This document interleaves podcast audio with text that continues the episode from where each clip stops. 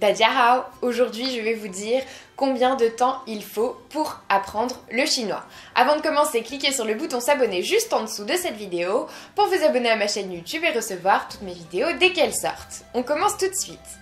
Aujourd'hui, j'ai donc décidé de traiter cette question qu'on m'a très très souvent posée. Combien de temps faut-il pour apprendre le chinois?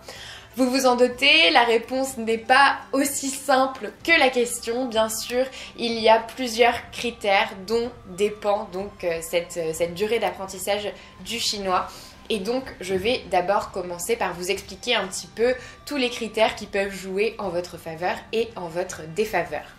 D'abord, cela dépend tout simplement de la motivation de la personne. Donc si vous êtes très motivé, si vous êtes sûr que vous voulez apprendre le chinois, que vous adorez euh, cette langue, que vous avez vraiment envie de vous lancer, que vous savez que vous allez vous investir dans l'apprentissage, forcément vous mettrez moins de temps que quelqu'un qui ne sait pas vraiment, qui euh, euh, n'est pas prêt à se lancer forcément aujourd'hui, qui se dit ah je le ferai dans quelques années, dans quelques mois.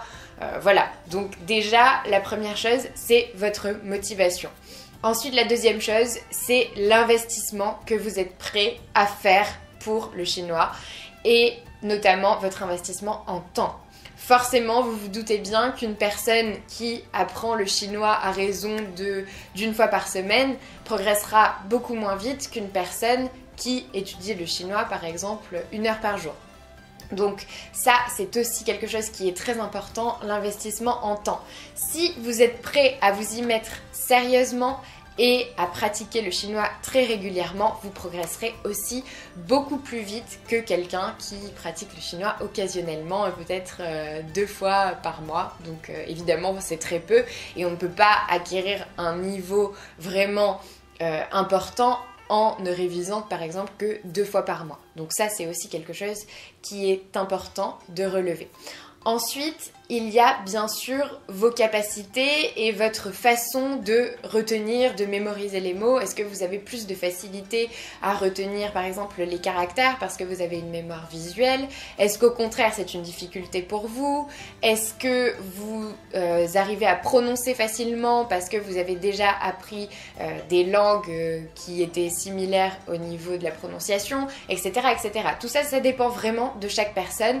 Il faut vraiment savoir en fait de quoi vous êtes capable, euh, sur quoi vous pouvez vraiment vous focaliser pour progresser plus rapidement. Par exemple, je sais que j'ai une mémoire très visuelle, donc pour moi, c'est très important d'utiliser des couleurs notamment euh, par exemple pour mémoriser les tons comme j'en ai parlé dans une autre vidéo.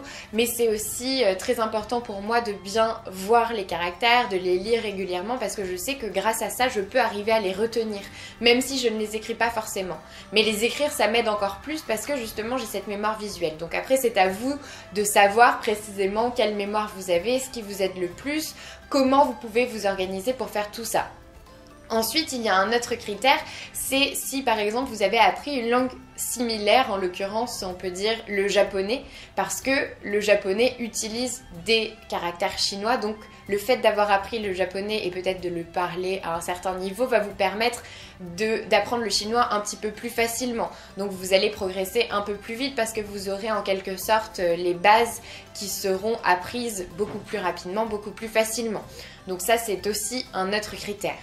Bien entendu, il y a aussi le critère de la méthode que vous choisissez et euh, de sa clarté, de son efficacité. Si vous choisissez un livre qui est très bien construit, très bien fait, ce ne sera pas pareil que si euh, vous choisissez une méthode euh, assez déconstruite, qui n'est pas adaptée à votre niveau et qui ne vous correspond pas.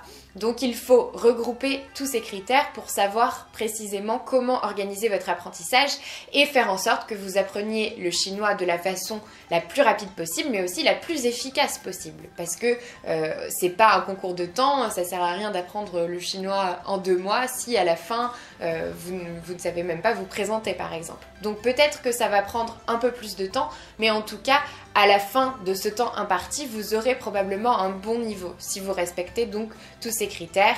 Le plus important en chinois, c'est de toute façon la persévérance et la motivation, ne jamais se décourager, ne jamais baisser les bras. Ça, c'est euh, très très important en chinois parce que c'est une langue qui est assez difficile.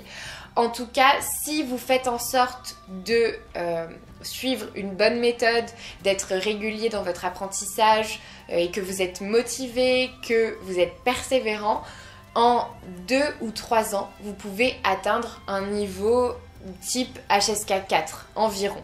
Après, comme je l'ai dit, ça dépend vraiment euh, de la façon dont vous, structurez votre apprentissage, ça dépend de votre investissement dans cet apprentissage, etc., etc. Après, si vous êtes sérieux et que vous faites par exemple une heure par jour, vous allez forcément atteindre ce niveau en 2 à 3 ans. Un niveau HSK 4, euh, si vous ne le savez pas, c'est un niveau qui correspond à euh, parler couramment le chinois, on va dire. Euh, savoir au moins s'exprimer, pouvoir exprimer ses opinions, pas de façon très complexe, mais au moins savoir parler à peu près de toutes les choses de la vie quotidienne et parler assez couramment. C'est un assez bon niveau à avoir en chinois. Et donc, euh, ce sera ma réponse euh, d'aujourd'hui. On peut atteindre un niveau HSK 4 en 2 à 3 ans en fonction donc de tous les critères que j'ai cités. Voilà, c'est tout pour cette vidéo. J'espère que ça vous a plu. Si c'est le cas, aimez-la, mettez-moi un petit pouce en l'air, partagez-la, dites-moi en commentaire en combien de temps vous avez atteint le niveau HSK 4 par exemple abonnez-vous à ma chaîne YouTube et dans la description de cette vidéo, retrouvez ma formation Comment progresser en chinois rapidement et n'hésitez pas à la commencer dès aujourd'hui pour progresser en chinois. Et moi je vous dis à bientôt pour une autre vidéo.